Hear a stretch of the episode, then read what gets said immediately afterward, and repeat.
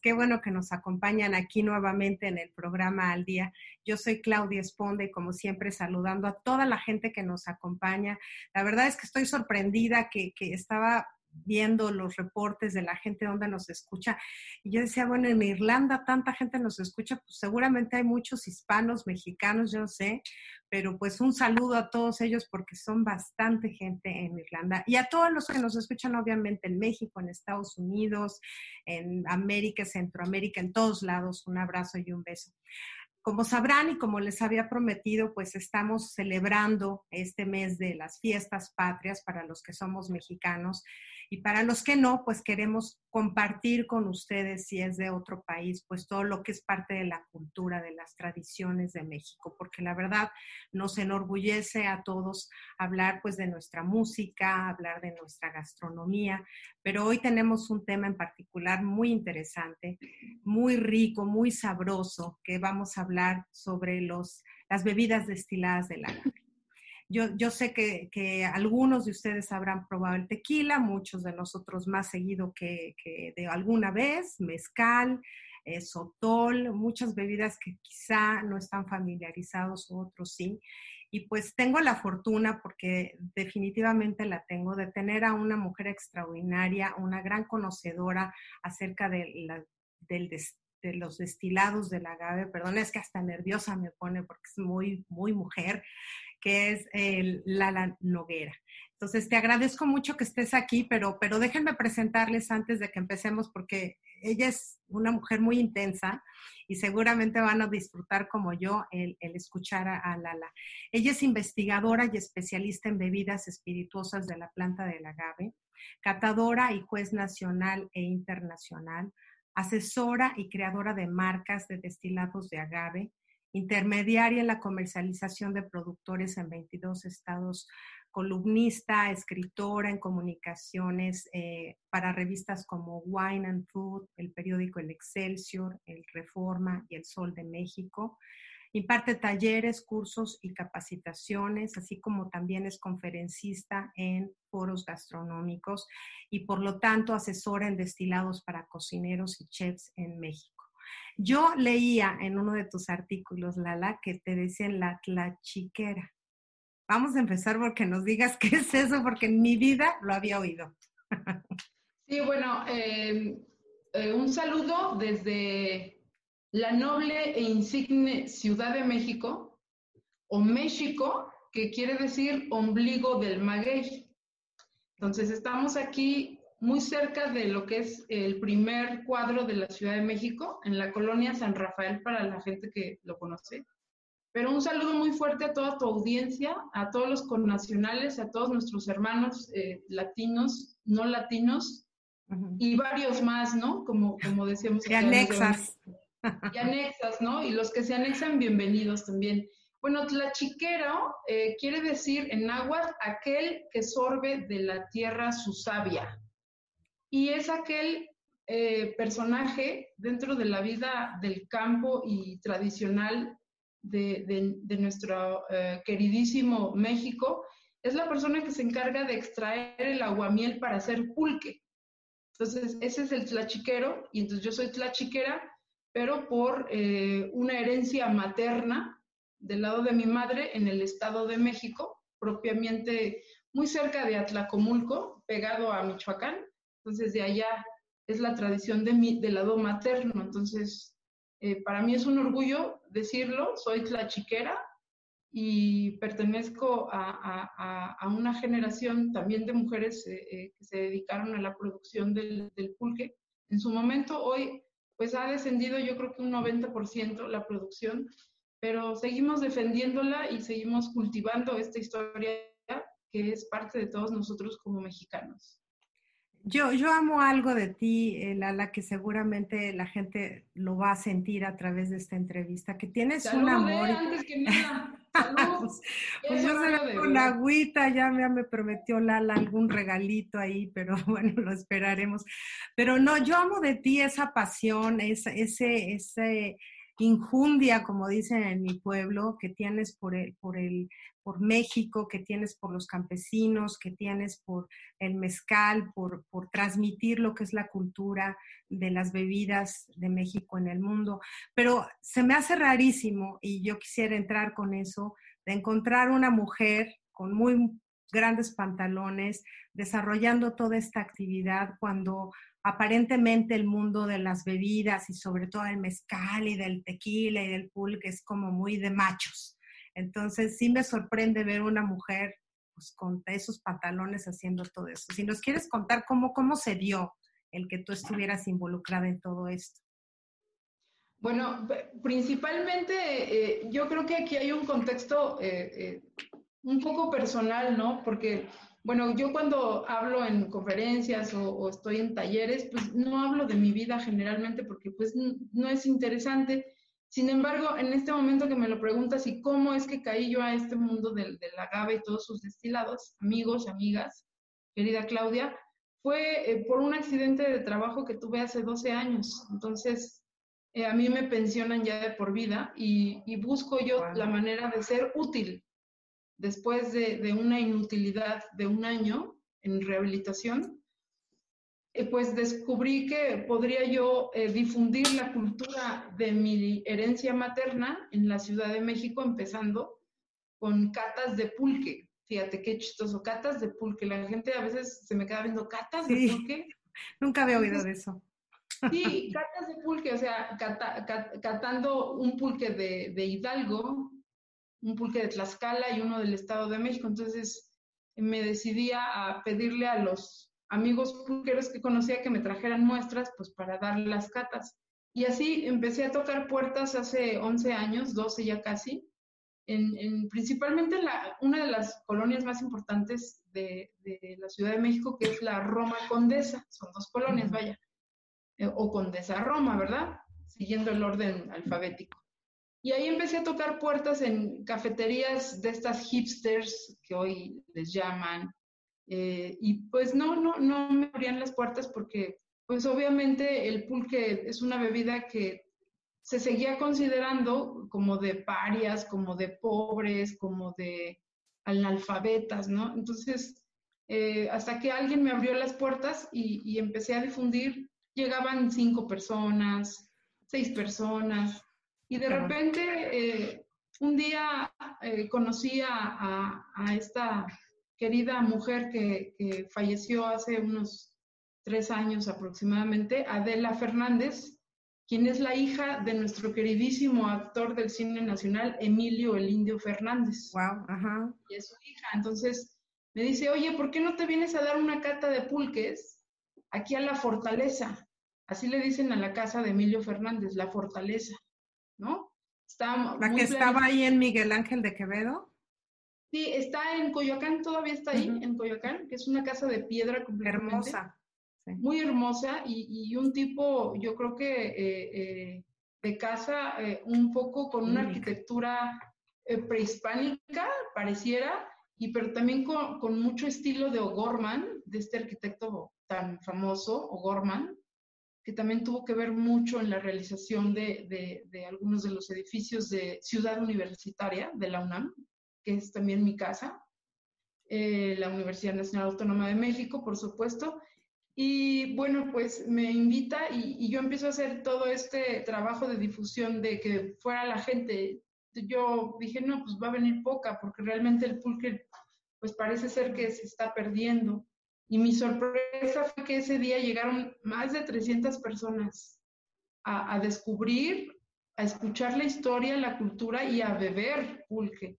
Entonces otro amigo me dice, oye, pues yo traigo un grupo de, guapangueros, del guapango clásico, este, obviamente de la, de la Huasteca, de Hidalgo, porque bueno, está la Huasteca hidalguense, la Huasteca tamaulipeca, y, está la veracruzana. Entonces llegaron ellos de Hidalgo eh, con sus guitarras, sus sombreros y cantando, este, pues, alegremente en esta tertulia que más bien fue una tertulia cultural de acercamiento del pulque. Entonces ahí me tenías yo dando la cátedra ante toda esa gente y, y muy bonito porque justamente la di muy cerca de las escaleras, de unas escaleras que están dentro de la casa y que si nuestros amigos recuerdan, en una de las películas del Indio Fernández, donde aparecen de protagonistas María Félix y Jorge Negrete en la película El Rapto, donde no sé qué le dice eh, Jorge Negrete a María Félix,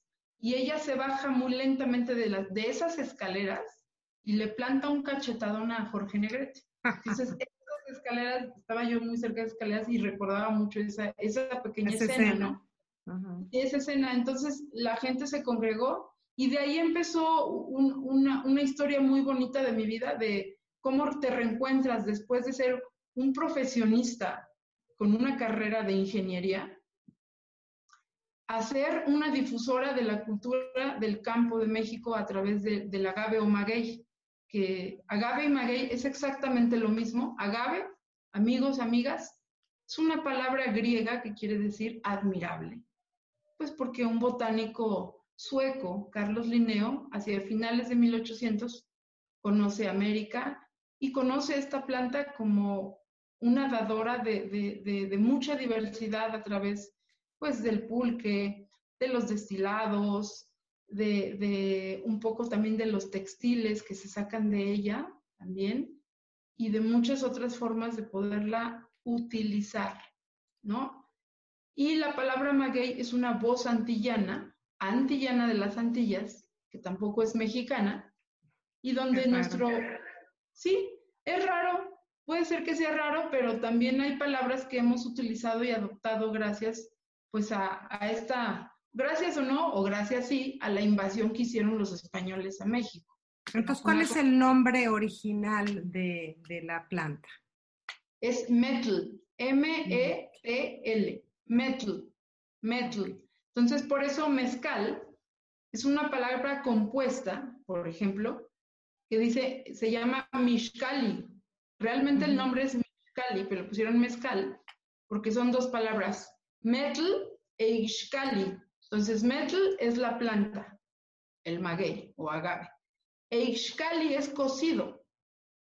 Entonces, es una planta que se cuece dentro de la tierra, realmente por eso se llama así. Porque, bueno, si, si no lo saben nuestros queridos amigos, amigas, el mezcal es un destilado de la planta del agave o maguey. me, me encanta lo que dices, pero sí quisiera yo hacer hincapié en que es cierto, a veces uno conoce las cosas o las da por hecho, ¿no? Si somos mexicanos, oír del mezcal, oír del tequila. Claro. Pero cuando uno se inmersa en la historia, en los genes, en la creación, en la producción, la verdad es que uno se enamora. Yo debo serte franca, la primera vez que probé el mezcal pues, no, fue muy fuerte para mí. Cuando tuve una degustación con alguien que nos explicaba sobre la tierra, el proceso, la verdad es que el sabor me vino de otra manera. Y yo creo que tú tienes ese encanto de poder enamorar a la gente con estas historias de cómo se hace, de cómo se produce. Y entonces la gente siente el espíritu de la planta, ¿no? Y, por eso yo quisiera, Lala, si me pudieras contar un poquito de los orígenes del agave y de, de de cómo fue creándose para hacer los destilados. Bueno, el origen del agave lo voy a hacer muy breve para no, no, aburrirlos, ¿no? Pero em, pienso que, que nuestra cultura tiene mucha historia que dar al mundo, pero el agave, nuestra planta, es endémica de América, de toda América. Entonces, ella nace desde Texas hasta Venezuela. Son 210 variedades de esta planta de las cuales México posee el 70% de toda esta diversidad que tiene América como continente. Porque mucha gente de repente dice América y piensan que solamente es Estados Unidos y América es desde Alaska hasta la Patagonia, ¿no? Y no pasa nada, todos somos americanos al final del día. Eh, entonces, esta planta tan representativa del continente americano, y vuelvo a repetir, endémica, endémico quiere decir originario de, originario de. Entonces, México posee el 75%, eh, dentro de estos 32 estados que componen la República Mexicana, 22 estados la aprovechan, ya sea en forma de pulque, que es solamente la fermentación de la savia. Solamente se fermenta el pulque y ya se obtiene la bebida. Pero en el caso de los destilados de agave, como es el mezcal, el tequila, la bacanora, la raicilla, el comiteco, el refino, la tuxca, son procesos que empiezan desde el corte de esta planta, sus hojas se cortan, hasta obtener una piña ya rasurada en forma de piña, ya que le quitas todas las pencas u hojas. Una vez que ya se, se, tiene esta piña rasurada correctamente, se pasa a lo que es el lugar donde se elabora el destilado. Vamos a llamarle destilado en este momento. Y lo que se hace es que se hace, se cuece dentro de la tierra como si fuera un horno de barbacoa. Cuando decimos barbacoa, todo el mundo sabe. Mucha gente, mucha, gente cree que la barbacoa es el barbecue, ¿no? No, la barbacoa en México. La barbacoa es un hoyo. sí, la barbacoa en México es diferente porque es un hoyo que se hace dentro de la tierra con una profundidad aproximadamente de dos metros, pero con, un, con una, una circunferencia bastante amplia, porque Ahí se cuece el agave ya pelado, la piña del agave, se cuece dentro sobre piedras al rojo vivo. Entonces se colocan todas las piñas en esas piedras al rojo vivo y se tapan con un petate mojado. Un petate, para nuestros amigos que no sepan, es un tipo de alfombra hecha de palma, de hoja de palma, que se va tejiendo hasta obtener esta eh, forma de tapete. Se moja y se pone encima o se le ponen de acuerdo a la situación geográfica de, la fabriquita. Eh, se pueden poner palmas, también palmas, y luego se le pone tierra encima, por eso decimos que parece el hoyo de barbacoa. Se pone la, la, tierra encima y ahí se deja por espacio de 5 hasta 8 días haciendo la, cocción dentro de esta tierra, dentro de este calor que, genera, y también abrazada por la propia madre tierra, ¿no? Nuestra madre Tonantzin, así se le llamaba a, la deidad de la tierra eh, a través de, los, de la cultura azteca, era Tonantzin. Mucha gente le dice Pachamama, pero eso más bien es en Centroamérica. La Pachamama no es de México, es Tonantzin, nuestra madre, que los españoles retoman a esa Tonantzin y la convierten en la figura de la Virgen de Guadalupe, que es nuestra Tonantzin. Y entonces, una vez que, ya se, que hizo, eh, eh, se coció adentro, se, se, retira toda la tierra y con mucho cuidado para que no se caiga dentro de las piñas que ya están previamente en cocción. Se retira, se retira la palma o se retira el petate mojado y se deja enfriar todavía un día porque eso está hirviendo. La mayoría de los maestros que ven, por ejemplo, atrás mío, que es Don Chayo y Miguel Ángel, que son maestros taberneros de Zapotitlán de Vadillo, pegadito al volcán de fuego, en Colima, ellos hacen algo que se llama vino mezcal, que es el padre del tequila, así se llamaba hace 60 años el tequila, vino mezcal de tequila Jalisco. Entonces, ellos todavía hacen eh, vino mezcal. Y, por ejemplo, eh, ellos nos cuentan que cuando prenden el fuego del calor dentro del horno, muchas veces se queman. La mayor parte de los trabajadores tienen carnosidades que llevan a la mitad del ojo o a veces ya están ciegos. Entonces, un trabajo de fuerza donde comprometen su salud física, porque estar oliendo el, también el humo del, del horno también les afecta, pero ellos lo hacen con mucho gusto y con mucho cariño, ¿no? Una vez que ya se enfrió, pasa a lo que es la molienda. Y se hace la molienda ya sea en una tina de madera, enorme, una canoa de madera, y se le deja caer un tipo de palo para que se haga la molienda o se utilizan hachas para deshacer la piña cocida o mazos de madera de acuerdo a la situación geográfica, pero también amigos y amigas, Claudia, de acuerdo a cuánto dinero pueden tener para poder mejor tener una taona. ¿Qué es una taona? Es una piedra enorme, tipo egipcia, alada por una bestia. Este puede ser un caballo o un burrito Ah, que va dando vueltas, dando vueltas, y esa piedra va moliendo todo el agave que ya está cocido, y al molerlo empiezan a salir estas mieles. ¿Por qué, amigos y amigas? Porque el agave contiene en su corazón azúcares que son muy importantes para la fermentación. Sin estos azúcares no podríamos lograr pues el La destilado, ¿verdad? Entonces, una vez que ya está molido, se juntan esas mieles con esa fibra y se ponen a la fermentación en tinas de madera o en pieles de, de toro o de vaca o en tinas de piedra al piso, de acuerdo a la situación geográfica. Y vuelvo a repetir, hay gente que no tiene para la tina de madera, pero tiene cueros de toro. O no tiene animales, cueros de toro, pero tiene las tinas de piedra al piso, de forma, podríamos decirlo, hasta cavernícola, ¿no? Que sería ya como lo más rústico. Ajá. Y después de esta fermentación que dura cinco días aproximadamente y sobre todo que tenga un, un- un calor importante, que haya calor sobre todo y que pueda hacer la fermentación con las levaduras que están en el medio ambiente.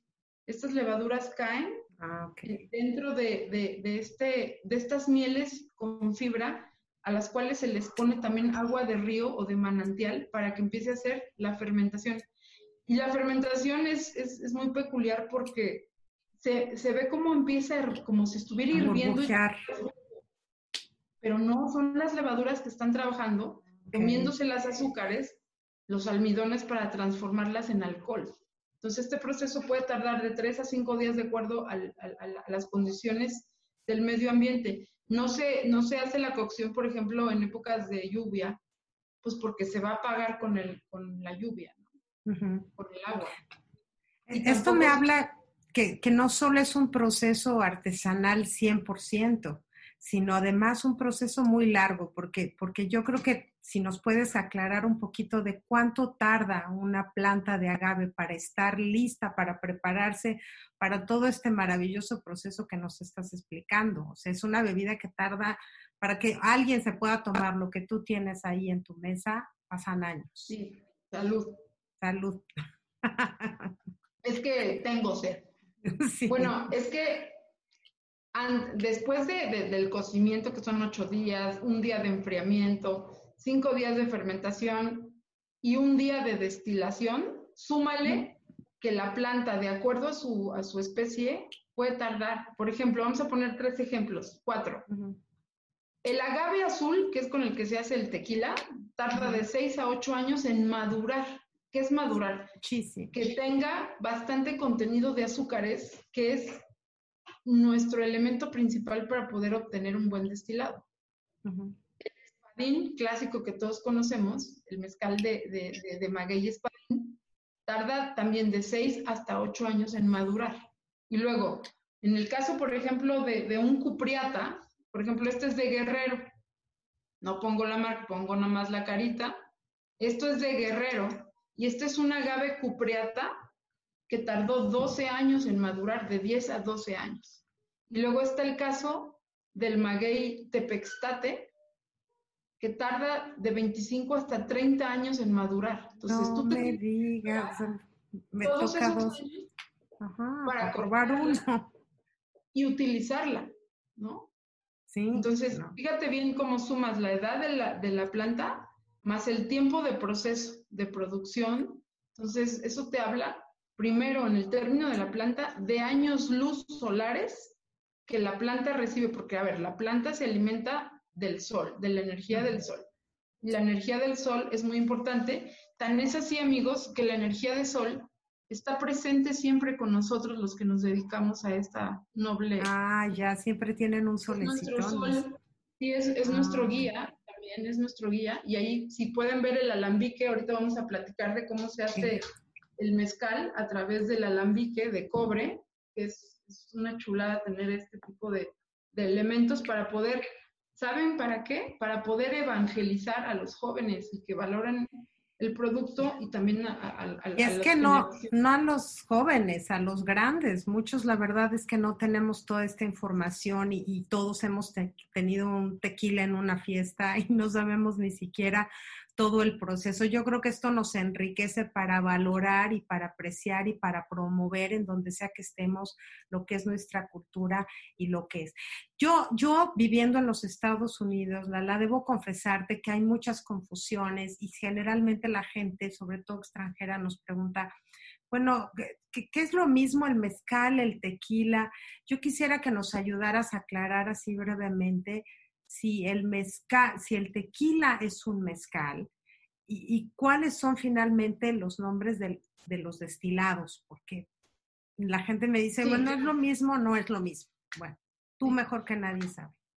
Claro, y, y, ya nada más para terminar la parte que estábamos comentando, después de la fermentación viene la destilación, que se hace en este tipo de ah, alambiques de cobre, en donde aquí adentro va ya el mosto fermentado, abajo hay calor y entonces es un método de físico que es ebullición, sube el, este, el vapor y llega el condensador de agua y empieza a salir el chorro de, eh, ya de mezcal, ¿no? O de tequila o de bacanora.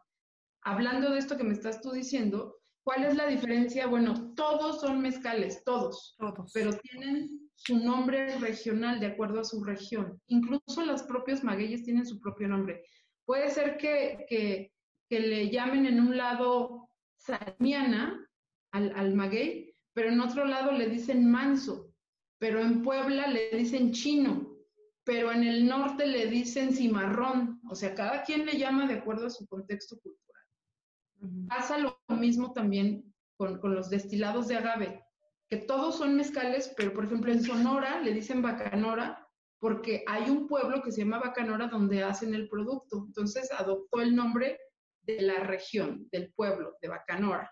Y, y, no, y no, es Bacanora, es el, este, eh, la Bacanora, ¿no? Es la Bacanora porque es, es nombre femenino. Y luego, por ejemplo, está el tequila, que el tequila tiene una denominación de origen apelación de origen, que es a lo que se refieren mucho las legislaciones internacionales. Igual el bacanora también tiene denominación de origen solo para el estado de Sonora. Nada más el estado de Sonora puede elaborar bacanora con ese nombre. Entonces, si se hace en otras regiones, no se le conoce como bacanora. No, es, es un bacanora, pero no se le reconoce. No, solamente se hace en Sonora, porque solamente en Sonora está la bacanora. Está esa palabra, nada más. No está en otros estados, solo aparece en Sonora. Y luego está el tequila, que tiene denominación también para los estados de Jalisco, Tamaulipas, Nayarit, Guanajuato y Michoacán. En esos cinco estados se elabora tequila con la legalidad de llamarle tequila. Solamente esos estados pueden usar el nombre tequila, porque están dentro de la apelación de origen, de la denominación de origen que da el gobierno mexicano. ¿Qué es esto? La palabra mezcal, bacanora, tequila, raicilla, sotol, son nombres que controla o, es apropiación de la federación de mexicano. Es del gobierno.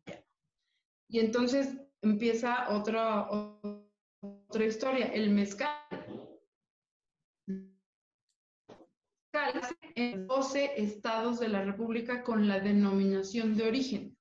12. Entonces está Oaxaca, que es, aquí lo vamos a, un poco a, desmenuzar. Oaxaca es el líder en la producción del mezcal, con el 85% de la producción nacional, nacional, Oaxaca, porque tiene toda la diversidad de agaves. Todos los que están en la República los tiene, los Oaxaca. Y algunos solamente tiene uno, dos o cuatro, etcétera. Y luego está Oaxaca como principal, Durango, que es el segundo estado con mayor producción de, mezcal, está Guerrero en el tercer lugar, Guerrero, luego está Michoacán, Guanajuato, el Estado de México, Morelos, Puebla, Tamaulipas, Durango, Aguascalientes Zacatecas, Guanajuato.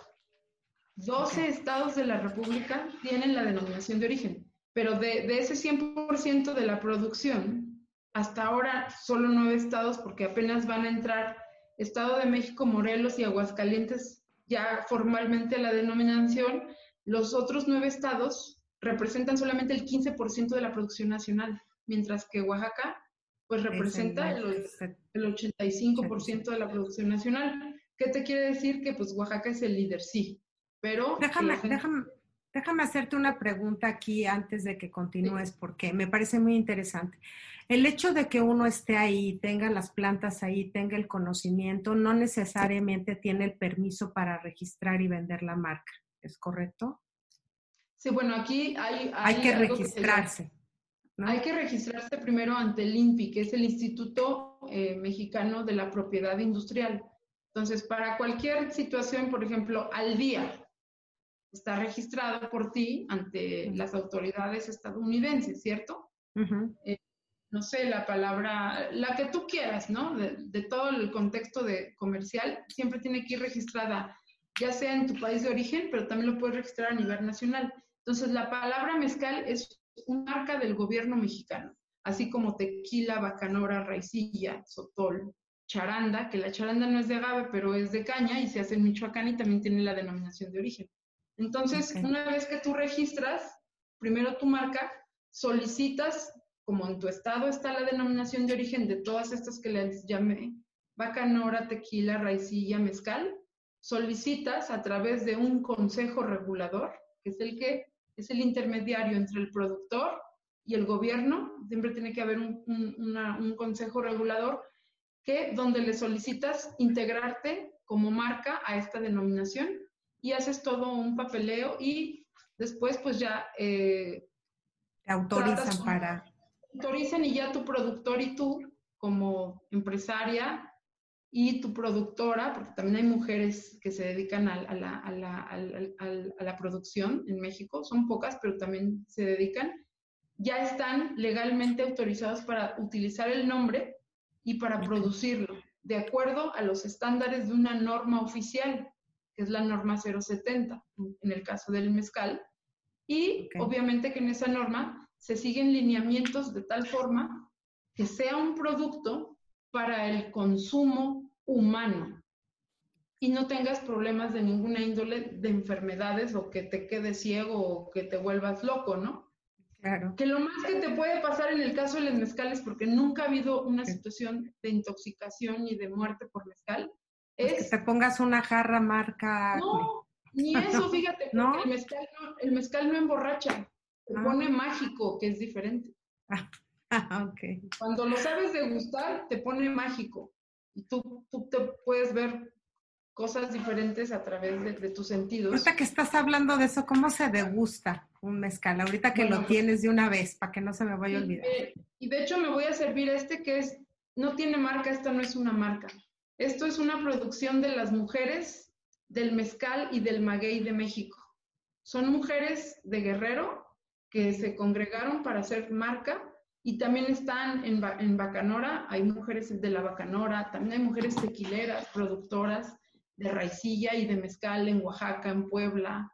Hay mujeres que, que, que hacen esto y somos una asociación que así se llama, Mujeres del Maguey y Mezcal de México. Entonces, es un motivo de orgullo porque por fin alguien nos ha estado mirando como gente con oportunidad en, el, en nuestro género y, bueno, y es que en México también es un problema poder eh, producir porque pues la mayor parte la hacen los hombres, ¿no? Entonces, vamos, te sirves un poco, procurando siempre tener un buen eh, contenedor, una buena copa. Yo en este caso estoy usando esta copa. Pueden usar esta o pueden usar también una de coñac grande o mediana de coñac. Entonces no en un caballito. La verdad es que en un caballito no se sirve. Ok. No se sirve porque... No en mezcal. Ni el tequila debería de servirse ah, no, ah, fíjate. ningún, destilado, ningún destilado se debe servir así. Porque el tequilero te lo, te lo llenan y entonces ya no puedes meter la nariz y te moja. Entonces, ah. tu, experiencia tiene que ser bonita. ¿Por qué? porque vas a descubrir cada agave, cada estado de la República Mexicana, cada maestro o maestra que son al final cocineros o cocineras que dan su propio toque, su sazón. Entonces, yo les recomiendo en, un tipo de copa así, para destilarlos, o en una coñaquera, en, el caso de que no, no la tengan. Entonces, se sirven un poco, permiten que se oxigene y entonces pueden, como catadores, pueden empezar a hacerlo mirando su mezcal, que siempre esté transparente, no tenga residuos y que no tenga, obviamente, basuritas. Y eso te quiere decir que está bien filtrado, está cuidado. Después de esto, pues le das un poquito una vuelta, tampoco lo azotes ni, ni lo requete muevas, porque pues no, no, no es este, no es que para moverlo de esa forma.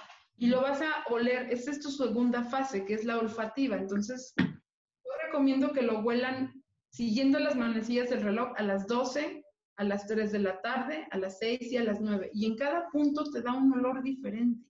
Es increíble cómo cada punto te da un olor diferente Después de ese ejercicio ya metes la nariz en medio y automáticamente que la mueves, sientes la salivación a la de la, de, de la lengua y en esta parte de aquí sientes cómo salivas. Con esa saliva que se generó, le das un pequeño traguito y lo recorres cuatro segundos. Lo pasas y Yo necesito uno y al final tu, último aliento lo bajas por la nariz. Aquí vas a encontrar ahumados y aquí sabores, es muy diferente. No, a ver, pero lo pasas por la, por la lengua y entonces te lo... O sea, te enjuagas, cuatro segundos te enjuagas. Lo pasas, lo soplas.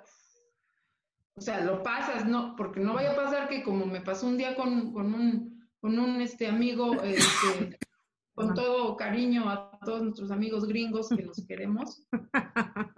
le, digo, sóplalo y lo sopló con todo y el mezcal se ahogó. Oh my God.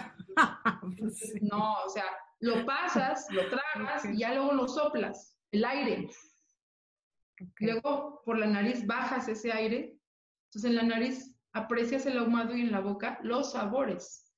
Entonces cada agave te va a demostrar que unos, por ejemplo, saben a flores, huelen a flores blancas, unos huelen a chocolate, a cacao, otros huelen a café, unos tienen sabores muy dulces, otros eh, saben a, hierbas frescas, a humedad, porque cada terruño de la, de la República Mexicana es diferente y los sazones de los maestros son completamente diferentes y a eso se le llama gusto histórico de los pueblos originarios. Los pueblos originarios, a través de estas personas como Don Chayo y Miguel Ángel, por ejemplo, conservan el gusto histórico. ¿Qué es el gusto histórico, amigos? Es el ejemplo que les voy a dar. Tu bisabuela le enseñó a hacer a tu mamá el mole, a tu abuela el mole, de tal forma que el mole le sale igualito a tu abuela que a tu bisabuela. y, tu, y tu abuela le enseñó a tu mamá a hacer el mole exactamente igual que las otras dos generaciones y tú lo haces igual que tus otras tres, pero tú le enseñas a tu hija que son los mismos porcentajes de chiles, de especias, de, eh, de este, cacahuates, de, de, todo lo que lleva el mole en las mismas cantidades, mismas proporciones, hasta en las formas de moverlo. De hacerlo. exactamente, tiene que ser igual. Se hace transgeneracional. Exactamente. Entonces, ¿qué es lo que sucede? Que tú estás dando un gusto histórico a tu producto o a tu comida. Y el gusto histórico se ha perdido en muchas de las bebidas internacionales porque ahora ya son procesos industrializados. Industrializan, ¿no? y aquí yo quería, yo quería preguntarte algo porque estabas comentando hace un segundo acerca de los sabores de chocolate y todo eso no es precisamente que la gente le agregue sabores, sino son sabores de la tierra, según entiendo. Sí, sí, son sabores que, te da más bien el agave, la tierra no. La planta se alimenta, obviamente, pues de los elementos que la nutren en la tierra. Pero esos elementos son, son elementos eh, en, eh, no sé, magnesio, calcio, etcétera, que no los vas a percibir en, en, el destilado, en tu mezcal, en tu tequila, en tu bacanora raicilla. sino más bien es lo que la planta traduce en energía solar, que se alimenta, se estresa con el calor y produce ciertos eh, azúcares. Esos azúcares, aunque son similares en todos, o sea, son azúcares, a la hora tú de hacer la fermentación, esos azúcares se transforman y forman lo que llamamos nosotros terpenos, que son aromas y sabores. Ahí se forman los aromas y sabores, pero de acuerdo a cada planta, porque son plantas que pueden ser de 800 metros sobre el nivel del mar, de 1200, de 2200. Entonces, todo eso hasta la altura eh, eh, también depende mucho de los sabores y aromas, ¿no? Entonces, los sabores y aromas se generan siempre en la fermentación. No sé si te ha pasado que pruebas eh, alguna otra bebida que ya es industrial y que cada vez que la compras durante 10 años sabe igual, igual, Idéntica. Pues porque son procesos industriales y estandarizados. En el mezcal no, amigos. No va a pasar nunca eso. Cada temporada te vas a ver diferente porque son producciones que se hacen en primavera o en verano y el calor pues está diferente, la cocción es diferente, la fermentación es, trabaja de son, son piezas únicas, ¿no? Básicamente son piezas únicas. No, no vas a tener dos botellas de mezcal que sepan probablemente igual. Nunca van a saber igual. Claro. Ahora, nos hablabas... Es una riqueza. Sí, ¿no? Pues tienes algo especial, ¿no? Nos hablabas de, el, la bacanora, la, charanda, ¿qué es la charanda, el comiteco, el tusca? Platícanos un poquito de esos que no, que, ya de por sí no son familiarizados el mezcal, pues ahora estos menos. Bueno, el comiteco, por ejemplo, es de Comitán, Chiapas, y es un destilado de aguamiel, de lo que eh, se saca del maguey del corazón para producir pulque. Entonces, lo que se hace es que a esa agua miel se le agrega además panela. Panela es el piloncillo. Piloncillo y se deja fermentar y se destila. Entonces, más bien eso sería como un destilado de pulque. También hay destilado de pulque. El pulque lo meten en el alambique y se condensa y produce un destilado, ¿no? Y luego eh, está la raicilla, que esa se hace en las costas de Jalisco, y de Colima también se produce esta nueva denominación de origen que acaba de otorgar el gobierno mexicano para, una, para un hombre que tiene más de 250 años usándose y que no se había reconocido. Entonces eso está bien para los productores. Está bien y mal porque pues entonces los va a, también a, a, poner vulnerables, ¿no? Ante los depredadores que quieran hacerlos producir más y el motivarte a producir más también te genera que lo hagas mal, ¿no? Entonces siempre hay que conservar el respeto por las producciones. Si produce el maestro solo 100 litros, pues son los 100 litros que se van a vender. No pretendas que produzca algo que no, la planta no lo hace. Porque, a ver, amigos, con tres toneladas de agave, del que sea, para hacer bacanora, raicilla, este, tusca, refino, comiteco, con tres toneladas solamente puedes producir 200 litros, nada más. Entonces, ¿cuántas plantas tienes que sacrificar para producir 10 mil litros? O sea, sería un ecocidio completamente el que, se, el que se generaría a través de esto. Entonces, no está bien que, se deprede de esa forma la planta. ¿Me explico? Entonces, es bien importante que se pueda este, generar un respeto a la ecología, a los procesos y sobre todo a las tradiciones de estos pueblos, porque la mayor parte de ellos son pueblos indígenas que han hecho esto de gusto histórico durante todas sus generaciones y desde hace 450 años que tiene la destilación en nuestro país, gracias a la llegada de los alambiques que nos trajeron los españoles, ¿no? Entonces eso es muy interesante de saber, ¿no? Es, que son 450, 500 años de, de estar haciéndolo y de estar respetando formas, métodos y la planta que es la que sacrifica su vida para que ustedes se la tomen porque las vides cada año dan uvas. La cebada para hacer las maltas y, hacer cervezas, whiskies, bourbons, maíz, que también se utiliza maíz, cada año hay, cada año, pero no se sacrifica la planta, o sea, ella sigue creciendo y dando y dando, pero el maguey madura y es arrancado vivo, cortado vivo, cocido vivo. O sea, no puedes sustituir una planta de 30 años por otra. Es que esperar que madure la que sigue y la que sigue. Eso es un respeto que los pueblos productores hacen, los productores y productoras de este país, y es el único producto organoléptico. ¿Qué quiere decir organoléptico? Que conserva sus propiedades por la forma de hacerlo tan artesanal. Es el único producto en el mundo de bebidas alcohólicas destiladas que se hace de manera tradicional por estas personas que se niegan a la industrialización. Ay, qué bueno, qué maravilla. Yo lo aplaudo. Yo lo aplaudo. Y por eso hay que valorarla y por eso mucha gente, ¿y por qué es tan caro? Pues porque hay que esperar 30 años. Bueno, ya, no, después de escuchar esto, La salud de ellos, porque la mayor parte de ellos son artríticos, tienen problemas de espalda, no fuman y ya tienen efisema por todo lo que huelen del, humo que se genera. O sea, por favor, señoras y señores. Si no le das valor a eso, ¿a qué? ¿No? ¿A qué le puedes dar valor? Entonces, ¿cómo es posible que haya gente que pague un coñac, que una botella te puede valer 18 mil dólares y no puedas pagar 30 dólares por una botella hecha con amor de este país? No, un día tuve, tuve un sommelier francés que le decía, ¿por qué una botella de vino vale 15 mil dólares? Y dice, ni yo lo sé. O sea, no hay manera que una botella realmente de vino valga 15 mil dólares. Yo creo que este, el valor que se da desde la tierra, el trabajo, el esfuerzo, la tradición, la cultura, la denominación, o sea, estás entregando un, un, tesoro a cada gente que, que, que convidas con, con, una botella de, de, de una bebida de, agave. Yo, yo, quisiera que nos platicaras un poquito cómo se reconoce un buen mezcal o un buen tequila, o, porque además ahora hay cuatro mil millones de marcas.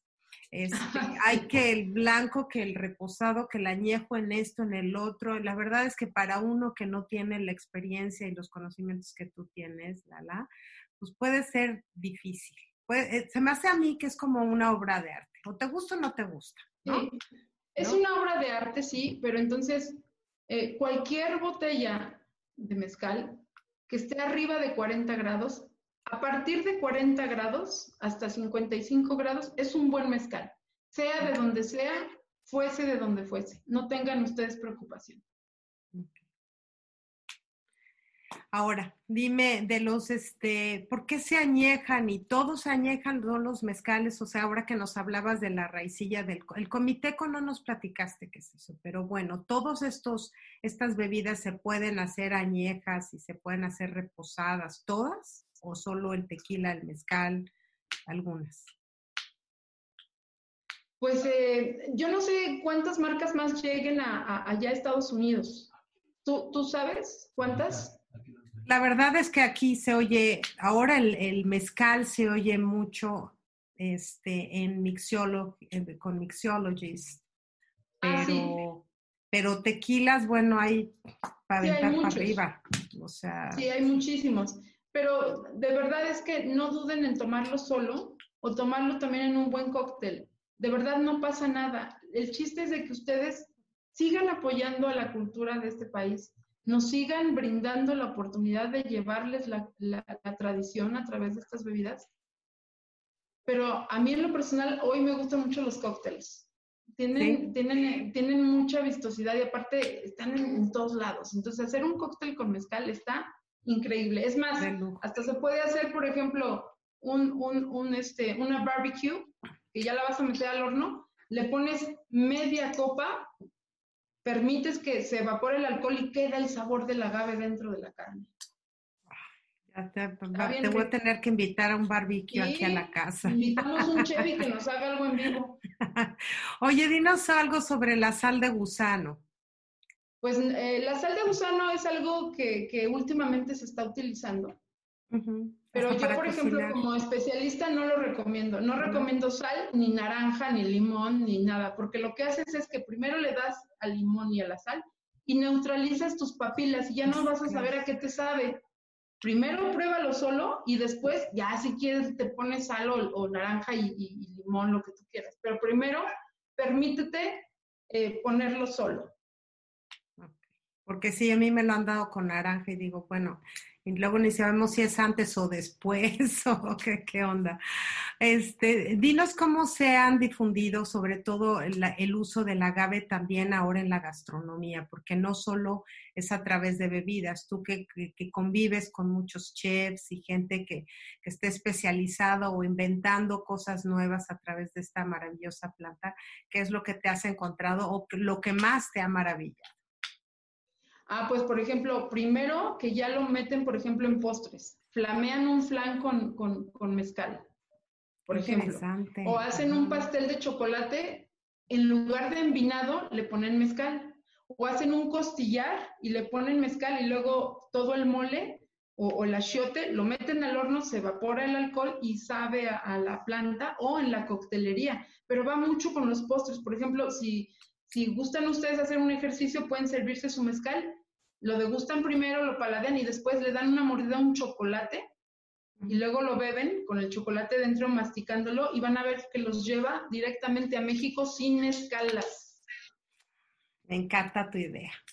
Pues algo con lo que quieras despedirte, la que quieras promover, que quier, digo, yo sé que tú eres una embajadora de la cultura y sobre todo de, de las bebidas del agave pero yo sí quisiera ese, ese ímpetu que lo transmitas a toda la gente que nos escucha, porque, porque yo sí lo siento, pero bueno, échale de tu ronco pues pecho. Yo quisiera, yo quisiera que, bueno, como mexicana, orgullosa de mi tradición, de mi cultura, y siendo una mujer de la Ciudad de México, completamente azteca, afortunadamente, eh, invitarlos a que conozcan más a México a través de su cultura gastronómica, el mezcal y todas las bebidas que del agave salen, tequila, mezcal, bacanora, raicilla, tusca, refino, comiteco, son parte de una gastronomía importante reconocida por la UNESCO como Patrimonio Cultural de la Humanidad. Entonces, México es mucho más que sus problemas, mucho más que el narcotráfico, mucho más que la corrupción que existe en todos los países. México es un gran corazón que los espera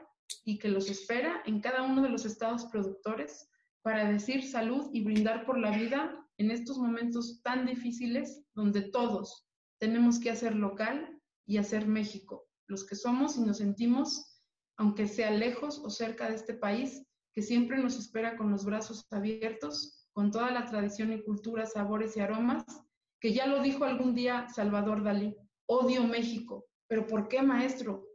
Porque no puede ser que exista algo más surrealista que yo. Así es que México es surrealista y los espera con los brazos abiertos. Claudia, muchas gracias. Totalmente, no, te lo agradezco enormemente. Salud, pues yo con agüita, pero bueno, déjame este, alguna información donde la gente pueda seguirte, Lala, porque yo creo que tú eres alguien que, que, no se puede quedar uno con una plática hoy, ¿no?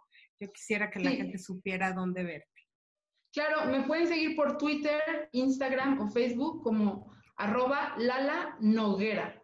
Ahí lo puedes poner tú en tus redes. Lala Noguera, N-O-G-U-E-R-A. y das pláticas, das este... este... me pueden eh, este, mandar mensaje y podemos platicar en vivo, hacemos un Zoom y les platico más de la historia del pulque y los destilados con todo gusto y aprender cómo no.